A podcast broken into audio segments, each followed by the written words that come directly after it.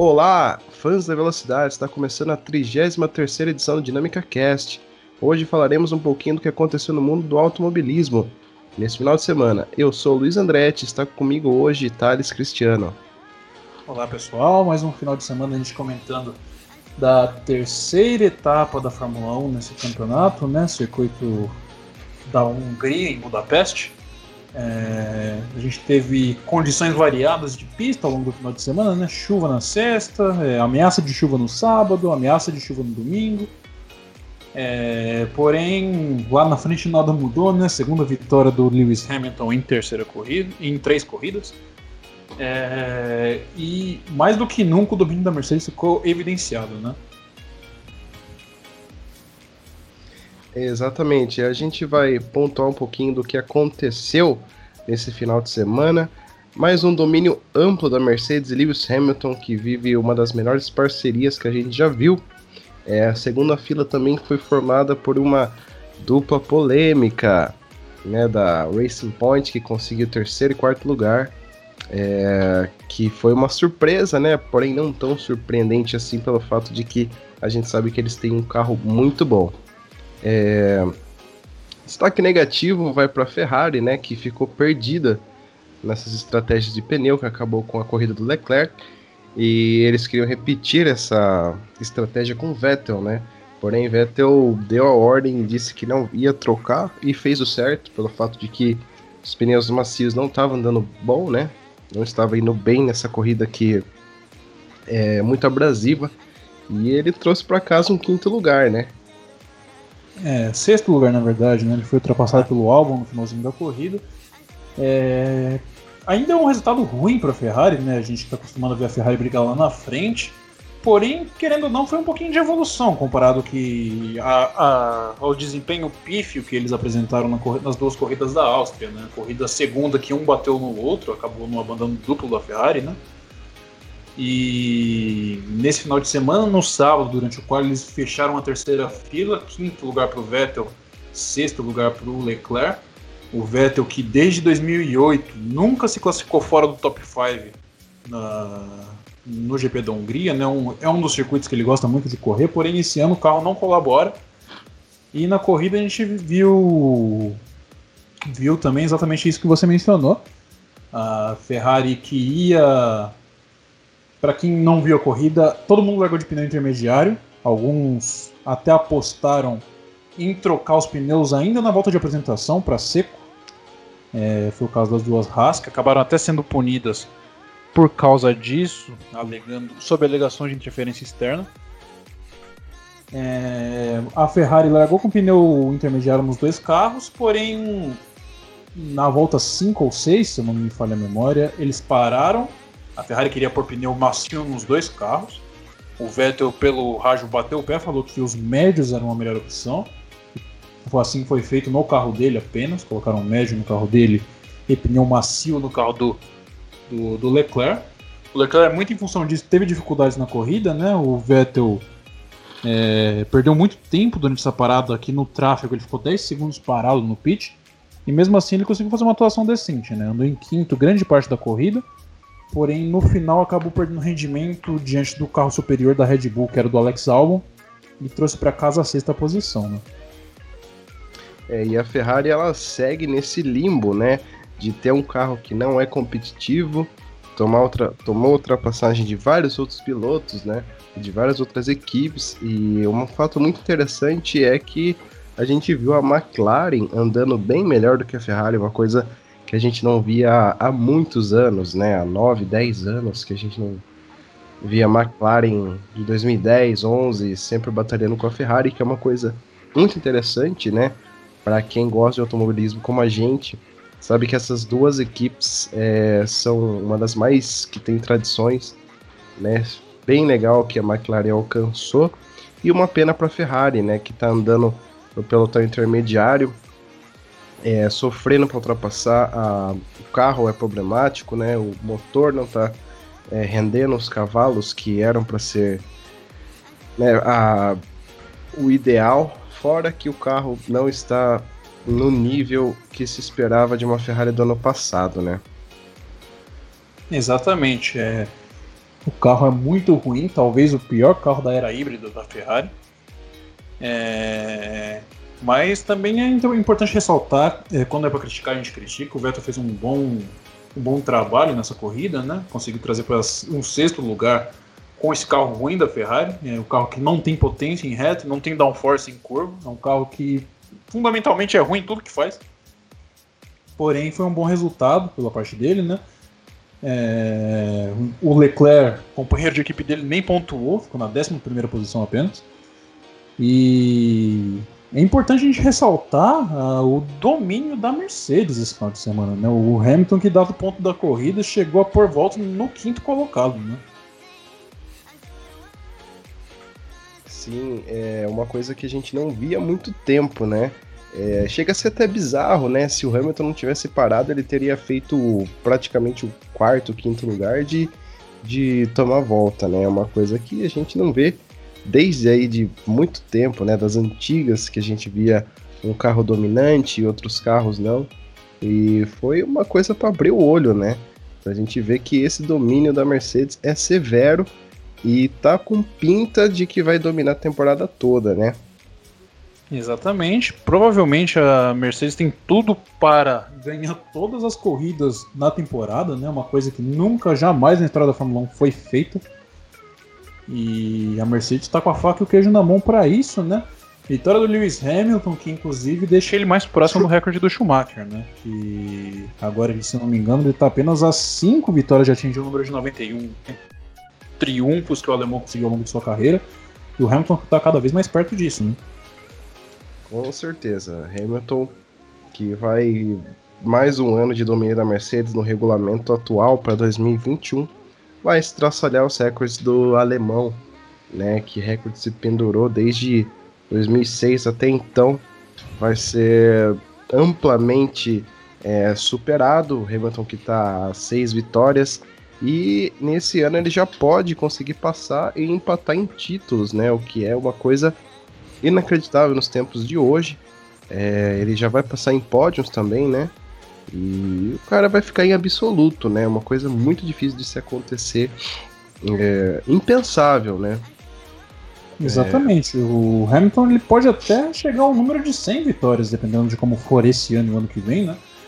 Se ano que vem a gente for chegar a ter o calendário cheio, é, coisa que a gente não vai ter esse ano, ele pode sim chegar ao número de 100 vitórias, uma coisa que inacreditável.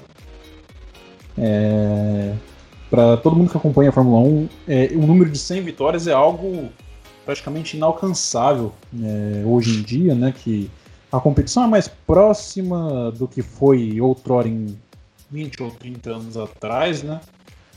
É, tudo bem que o Hamilton tem o carro mais dominante do grid agora por sete anos consecutivos, né? Mas isso também jamais na história da Fórmula 1 foi visto. E o Hamilton tem tudo para quebrar todos os recordes. É, de, não de longevidade, mas recordes de números impressionantes que o Hamilton, por sua vez, tinha, né? É, o, o, Schumacher, desculpa, por sua vez, tinha. É, numa época diferente, uma época que haviam menos corridas no calendário. E o Hamilton está fazendo o aproveitamento desses novos tempos da Fórmula 1 para se colocar entre os melhores da história. Né? É, a gente vê né, o quanto Hamilton aproveitou essa oportunidade. É, essa história começou lá no fim de 2012, quando ele já viu que a McLaren não ia andar em bons lençóis em 2013, acreditou no Nick Lauda e na empreitada da Mercedes, que estava desde 2010 de volta à categoria. Fez lá, é, ajudou a construir né, a, o, a fama da Mercedes, né, um cara que foi é, muito bem recebido por lá e desde 2014 vem fazendo um amplo domínio que vou te falar é assustador. É, a Mercedes ela tem quase 50% das vitórias em suas entradas nas corridas. É uma coisa impensável você pensa, é, pegar exemplo a Ferrari, que tem maior número de vitórias, porém ela tem mil corridas praticamente contra 214 vitórias, se eu não me engano. E isso é muito assustador, né, cara? Você pegar uma equipe que ganhou 50% das corridas que entrou, né? para você ver o quão assombroso é o que está fazendo a Mercedes nos tempos de hoje. Exatamente, desde que entrou o regulamento da era híbrida, verdade seja dita, ninguém fez nem frente é, para a Mercedes. Alguns ensaiam dizer que foi que que em 2018 a Ferrari tinha o melhor carro que a Mercedes naquele ano, o que eu particularmente não acho que seja verdade. A Mercedes, após a metade daquele, daquele campeonato, dominou a passos largos aquela temporada, né? É, perdeu apenas a corrida do México, que é uma, é uma corrida que a Red Bull sempre andou bem em função do chassi muito acertado que tem. E nos Estados Unidos, por causa de um erro de estratégia da própria Mercedes no carro do Hamilton, e em quesito de evolução, tem sido a principal característica da Mercedes. Ninguém consegue nem chegar perto, nenhuma outra equipe, no que diz respeito à evolução do carro ao longo da temporada. Né? É, o que foi impressionante realmente foi a Mercedes, com um carro dominante desse, não ter conseguido fazer uma dobradinha nessa corrida. Né? O Bottas é, teve uma largada muito estranha, largou de segunda marcha no grid, queimou até um pouquinho a largada pelo que parece, a olho nu na, na, na onboard dele.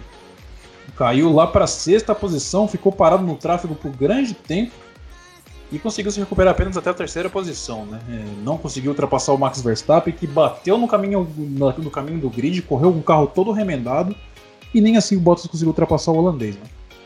É, e é uma curiosidade, ah, título de curiosidade, é, ontem, né, depois que acabou a corrida, saiu uma notícia de que o Bottas ele teria se embaralhado pelo fato de que na hora que ele estava fazendo os ajustes para largar, uh, disparou várias luzes no volante dele, né? E o finlandês disse que ele se confundiu e na hora de largar ele teve que praticamente refazer o processo de largada e isso ocasionou esse problema, né?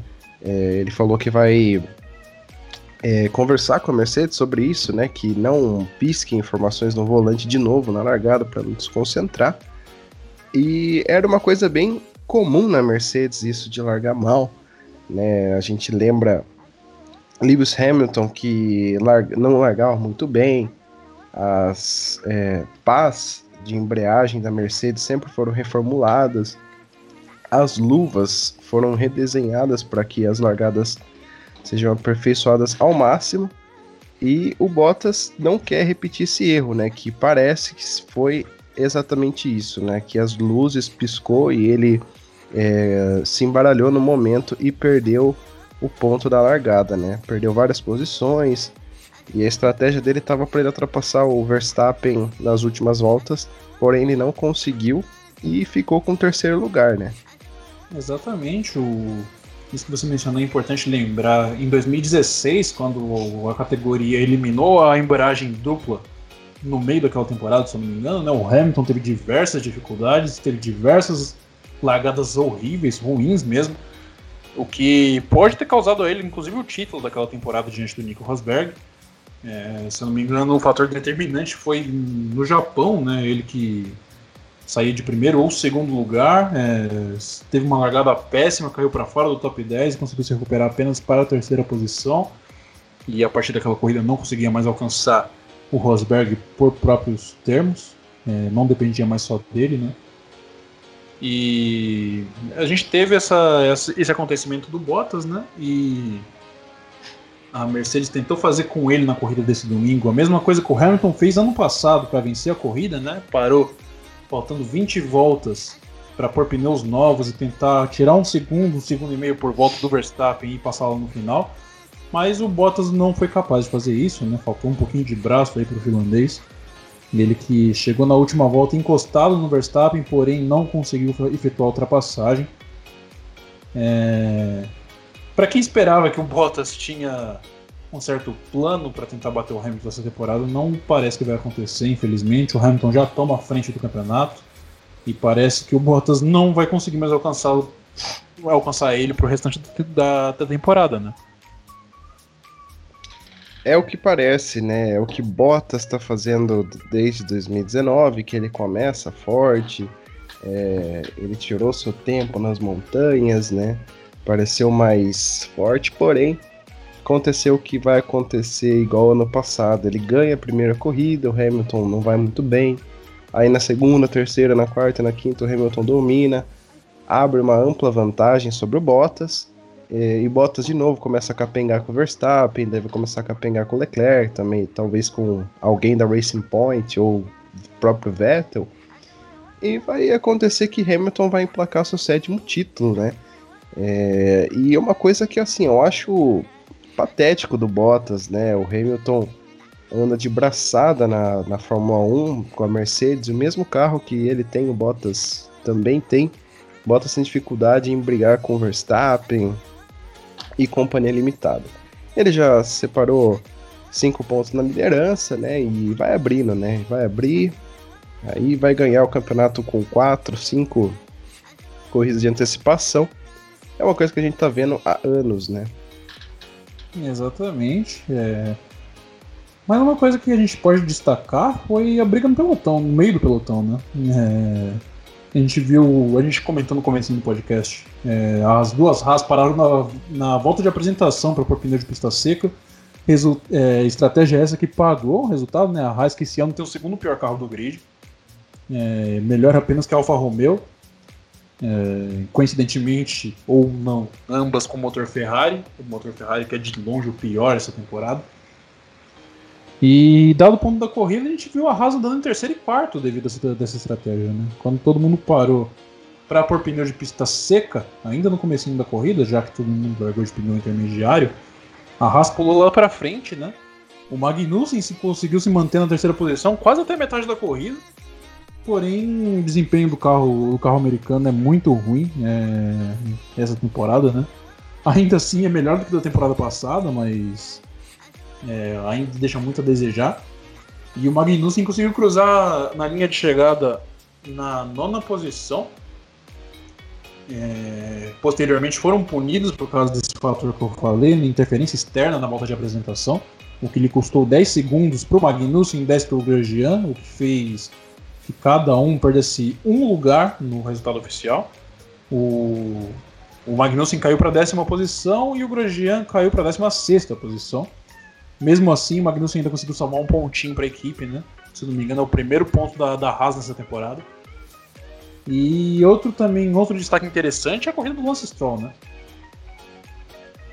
É, com certeza é, vale falar, parabenizar né, a estratégia do Ginter, que pararam na primeira volta, antes mesmo de começar a corrida, óbvio que isso resultou nessa punição, porém fizeram muito bem, né? Andaram excelente é, terceiro e quarto lugar na maioria do parte da corrida. Mas o Grosjean começou a perder um pouquinho de gás e o Magnussen ainda continuou forçando. Trouxe o P9 para casa, mas terminou em décimo. Muito legal, né? Ver o esforço que essa equipe está fazendo. Carro totalmente ruim. É, eu acho que Grosjean está mais do que fora da Fórmula 1. Kevin Magnussen ainda é um piloto médio, é um piloto ok, que deve ser mantido. E a Haas deveria repensar o Grosjean, né? voltando a falar um pouco da corrida de Lance Stroll. Foi uma bela corrida, né? É, não teve como deter aí o ataque das Mercedes e do Max Verstappen, porém trouxe um belo quarto lugar para casa, né? Ele Sérgio Pérez, Sérgio Pérez que terminou as três corridas na pontuação também, tá de parabéns. O Racing Point aí que tá fazendo um belo trabalho. Exatamente, e algo que é importante ressaltar é que o o Pérez a, terminou, inclusive, atrás da Ferrari do Vettel nessa corrida, né? Ele que está ameaçado pelo alemão para o ano que vem, uma vaguinha na Aston Martin, né? Que será o novo nome da Racing Point. É, e o Lance Stroll em franca evolução, né? É, criticava o, garoto por, por ser um piloto pagante, que não tinha habilidade, mas ele já conseguiu muito, muito mais do que vários pilotos que já passaram pela Fórmula 1, né? É, a gente pode mencionar até o nome do próprio Huckenberg, né? Que parou temporada passada. O Stroll já tem pódio, já tem, já, já tem largado, é o piloto mais jovem da história da Fórmula 1 a largar da primeira fila. E tá em franca evolução, garoto. Não que ele seja um potencial futuro campeão do mundo, por assim dizer, né? Mas é um cara que pode ser. Pode ter uma carreira semelhante com a do próprio Pérez na, na Fórmula 1 no futuro, né? O Pérez tem diversos pódios, todos com equipes medianas, né? E o Stroll tá. Se existia alguma. O que eu duvido muito, particularmente, alguma hesitação é, por parte da gerência da Racing Point em quem manter ano que vem, caso o Vettel venha, é, tá ficando cada vez mais difícil pro Pérez. Viu? É, o, com certeza o Pérez se sentiu abalado depois dessas notícias, né, especulações, é, mas é um cara que não deve ir, ir, com isso, né, não deve se abalar com isso. É, eu torço muito para ele, é um cara muito carismático. Foi ele que investiu na Racing Point Force India na época que é, tava passando por aqueles embargos é, econômicos. E, cara, ele é um é uma pessoa assim que realmente merece essa vaga pelo fato disso, né? Salvou a equipe, tirou dinheiro da própria empresa. É, os funcionários da equipe tiveram seus empregos mantidos por causa dele, né? E é um cara que com certeza vai pontuar mais do que o Stroll, pontuou mais do que ele, né? E não vejo por que tirar o Pérez da, da Racing Point. É, mais interesses políticos, né? e ressuscitar um Vettel aí que não, não tem um brilhareco há anos, também é atrativo para a equipe, né? Que talvez ano que vem se mude para Aston Martin. Seria interessante. Porém, na minha opinião, manteria o, o Pérez. É... E eu acho que é isso, né? O Pérez iria fazer muita falta. A única é, equipe disponível para ele, ou ele sai ou ele fica na Haas, né? E que é uma coisa bem difícil de acontecer dele pra Haas. É, dizem o, os boatos que a Haas abriu um espaço para piloto pagante no que vem. Né? E o, nesse cenário, o Pérez teria uma vantagem, já que ele tinha, tem os patrocínios mexicanos da Claro e da Telcel muito forte, o que poderia garantir essa vaga para ele na Haas. É, falando o que eu acho, eu também acredito que a, a Racing Point deveria manter o Pérez, é, deixar o Stroll por mais uma temporada ali como piloto de desenvolvimento da equipe, né? Como o Magnussen foi na McLaren em 2015, até voltar para a Fórmula 1 em 2016. É, e seria certamente a melhor dupla, né? Vettel e, e Sérgio Pérez. Porém, também não seria de tudo ruim para a carreira do Lance Stroll é, se manter como piloto titular ao lado do Sebastian Vettel. Né? Ele já certamente aprendeu muita coisa com o Felipe Massa nos tempos de Williams, né? ele foi o primeiro companheiro de equipe do Stroll na Fórmula 1. E com o Vettel, um cara consagrado, tetracampeão mundial, terceiro maior vencedor da história da Fórmula 1, é, certamente teria muito a agregar para a carreira do jovem canadense. É, na coletiva de imprensa desse final de semana, a, foi perguntado ao Stroll se ele se fosse o caso, ele se ele toparia ficar um ano de fora da Racing Point para o Vettel correr ao lado do Sérgio Pérez. Ele falou que não tem a intenção de fazer isso, então fatalmente vai acabar sobrando para o mexicano caso a Racing Point realmente traga o Sebastian Vettel para 2021. E o que tudo que parece é que Sérgio Pérez realmente está fora da, da Racing Point, né? Uma pena, piloto muito veloz, muito constante, é um dos caras mais constantes atualmente da Fórmula 1 que traz pontos para a equipe. É, e é isso, né? A gente vai falar mais um resultado, né? Daniel Ricardo trouxe para casa um oitavo lugar, o Ocon pontuou. E agora a gente vai mudar um pouquinho de assunto, né? Antes vou falar os resultados da Fórmula 1 dessa corrida da Hungria. A vitória ficou com Lewis Hamilton Segundo lugar com Max Verstappen. Terceiro lugar Valtteri Bottas. Lance Stroll na quarta posição. Quinto lugar para Albon. Sexto para Vettel. Sétimo, Sérgio Pérez. Oitavo, Daniel Ricciardo. Nono, Carlos Sainz, único a pontuar da McLaren. E em décimo, Kevin Magnussen. Iremos agora falar um pouquinho das categorias de acesso da Fórmula 1, a Fórmula 2 e a Fórmula 3, com o Thales Cristiano. Exatamente, a gente também teve etapas, duas corridas, tanto na Fórmula 2 quanto na Fórmula 3. É, vamos falar da Fórmula 2 agora, o último passo para a Fórmula 1, né? Esse ano, é, como não é segredo, tem diversos pilotos talentosos na, no grid da Fórmula 2, três brasileiros, né? É o Guilherme Samaia, o Pedro Piquet e o Felipe Drogovic. É, na primeira corrida do sábado, a gente teve a vitória do Robert Schwartzman, é, piloto russo, muito promissor para mim, na minha opinião, é o melhor piloto dessa classe, tem tudo para ser campeão e tem tudo para acabar uma vaguinha na Fórmula 1 para ano que vem, né? Ele que é piloto da academia Ferrari. Ele que saiu da 11 posição, saiu com pneus médios, é, fez uma estratégia diferente, deu voltas rápidas durante a janela de pit stop do restante do pelotão, parou no final para pneus macios e voou para cima da concorrência, ganhou a corrida com tomou a liderança da corrida faltando seis voltas e mesmo assim abriu uma diferença de quase 20 segundos ainda para o segundo lugar no final. É, é, diferença que foi de, se não me engano, 16 ou 17 segundos para o Nikita Mazepin da Hightech, que chegou na segunda colocação, piloto russo também, né? É... Foi o primeiro pódio dele na Fórmula 2, ele que é um piloto relativamente experiente na categoria de acesso. É, o Mick Schumacher, companheiro de equipe dele, que teve certos azares nas corridas da Áustria é, semana passada, ele teve um abandono devido ao extintor estourado dentro do seu carro, né? Ele que andava na terceira posição naquela hora. Chegou na terceira posição. Destaque para a corrida do sábado ficou para o Felipe Drogovic, né? Que com a equipe pequena da MP Motorsport chegou na quinta posição. Ele que saiu lá de trás, uma corrida é, a corrida, a pista estava seca, mas um pouquinho úmida, né? Que tinha chovido de manhã. E o Drogovic conseguiu trazer para casa na quinta posição. Na corrida do sábado, o Pedro Piquet chegou a andar entre os 10 primeiros, teve a volta mais rápida em determinado ponto, porém acabou chegando apenas na 14 posição. E o Guilherme Samaia, que é o menos brilhante desses três brasileiros, talvez o menos brilhante do grid desse ano, né? Chegou na 15 posição. É, melhor resultado deles dessa temporada, inclusive. E na corrida do domingo, é, com, com o grid invertido dos oito, dos oito primeiros, a gente teve a vitória do veteraníssimo Luca Giotto. Né? Ele está no seu sexto ano de, de Fórmula 2. É, se eu não me engano, por, por normas da categoria, é a, última, é a última temporada dele.